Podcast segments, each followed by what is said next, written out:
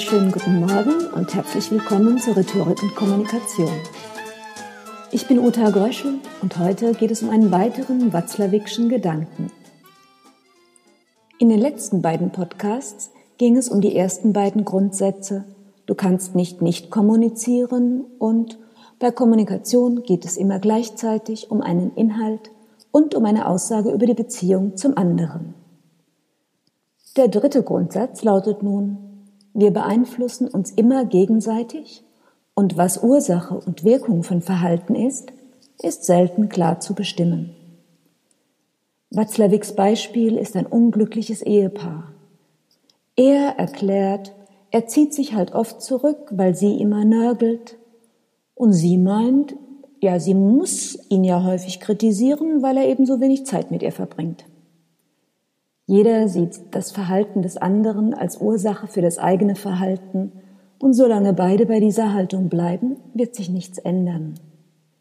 Wer eine Besserung will, kann diese einleiten, wenn er sein eigenes Verhalten ändert. Dafür muss man nur selbst Verantwortung akzeptieren und darauf verzichten, den anderen als Auslöser des Problems zu brandmarken. Wenn zwei Menschen miteinander sprechen oder handeln, dann beeinflusst eben immer das Verhalten des einen auch das Verhalten des anderen. Dabei wissen die meisten Menschen ganz genau, dass sie selbst auf andere reagieren und begründen ihr Verhalten entsprechend. Ich habe ihn gründlich zur Schnecke gemacht, weil er mich bei der Trainerin verpfiffen hat. Oder ich habe der Kundin noch eine Rose dazu geschenkt, weil sie meine Beratung so nett gelobt hat. Menschen neigen dazu, blind für den eigenen Anteil am Verhaltenssystem zu sein und übersehen dadurch ihre Macht, dieses System zu beeinflussen und zu ändern. Jedes System, ob es sich um eine Familie, eine Arbeitsgruppe oder eine Paarbeziehung handelt, muss sich insgesamt verändern, wenn ein Mitglied des Systems sein Verhalten ändert. Das geht nicht anders. Wenn eine Gruppe so funktioniert, dass ein Gruppenmitglied in jeder Besprechung ein Reizthema anschneidet und dass dieses Thema dann bis zum Überdruss aller anderen diskutiert wird, ja, dann haben die anderen vergessen, dass es in ihrer Macht liegt, einfach den Mund zu halten oder zerstreut ein anderes Thema anzuschneiden. Ohne Komplizen wird aus keinem Thema eine Diskussion. Das wäre etwa so wie in dem alten Spruch. Ja, stell dir vor, es ist Krieg und keiner geht hin. Das Gleiche gilt übrigens für den Umgang mit Dauernörglern. Wenn keiner aufgreift, was sie sagen, oder wenn die anderen nur kurz mm murmeln und dann von einem anderen Thema reden, statt zu versuchen, den Nörgler zu beschwichtigen oder zu berichtigen, ja, dann bleibt dieser auf seiner Nörgelei sitzen und die anderen haben ihre Ruhe. In diesen Beispielen müssen mehrere Personen ihr Verhalten kontrollieren. In einer Zweierbeziehung ist das noch einfacher. Bei dem unglücklichen Ehepaar von vorhin könnte entweder der Mann sich überlegen, wie er sinnvoll mit seiner Frau Zeit verbringen könnte, oder sie könnte einfach eine Woche lang nur positive Dinge ansprechen und sehen, was dann passiert. Das wäre doch einen Versuch wert. Menschen wissen immer genau, dass sie auf die eigene Situation reagieren Sie denken aber, die anderen verhalten sich so, wie sie es tun, weil sie ebenso sind, wie sie sind. Das ist einer der grundlegenden Irrtümer der Menschen. Der Kreislauf des Verhaltens sagt, dass andere immer ebenso auf einen selbst als Teil der Situation reagieren, wie man auch selbst auf die anderen reagiert.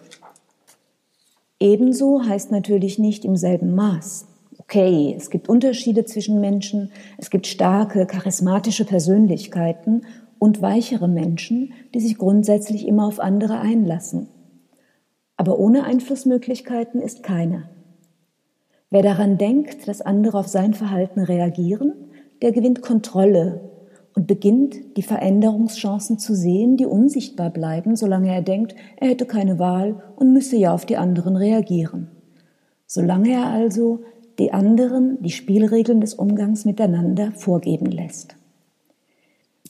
Jede Spielregel im Umgang miteinander ist grundsätzlich ein Vorschlag und den kann man annehmen oder ablehnen. Manchmal ist es aber verlockend einfach, dem anderen mit der Macht auch die Verantwortung zuzuschieben. Aber er hat angefangen. Mit dieser Devise kann man einen Konflikt auf ewig brutzeln lassen. Die Frage ist, ob man das auch will. Wer sich jetzt klar macht, dass eine Veränderung seines Verhaltens zwangsläufig die Veränderung des Verhaltens des anderen nach sich zieht, hat viel zu gewinnen. Im siebten Harry Potter Buch findet eine wundersame Wandlung des Verhaltens des widerwärtigen Hauselfen Creature statt. Creature schlürfte im sechsten Buch noch im Besitz von Harrys Patenonkel, ungepflegt und rassistische Sprüche brummelnd durch das vergammelte Haus am Grimmauld Square, in dem er als eine Art Leibeigener sein Dasein fristet. Der Pate stirbt, Harry Potter erbt Creature, und als Harry ihn im siebten Band nach einer Standpauke von Hermine endlich menschlich behandelt und sogar mit einem Familienerbstück beschenkt, leitet das eine wundersame Wandlung ein. Creature fängt an, sich und seine Küche sauber zu halten, seine Kochkünste steigern sich von 0 auf 100 und seine Flüche und Verwünschungen verblassen und verschwinden. Harry Potter hätte auch sagen können, Creature ist ein abscheuliches, rassistisches Ekel, der verdient es, wie Dreck behandelt zu werden. Hat er aber nicht, und das hat sich für alle Beteiligten gelohnt. Der Kreis, Creature ist abscheulich, also behandeln wir Creature schlecht, Creature wird schlecht behandelt, also ist Creature abscheulich, war endlich durchbrochen. Soweit zum dritten Grundsatz der Kommunikation. Wir beeinflussen uns immer gegenseitig und wer angefangen hat, ist nicht wichtig.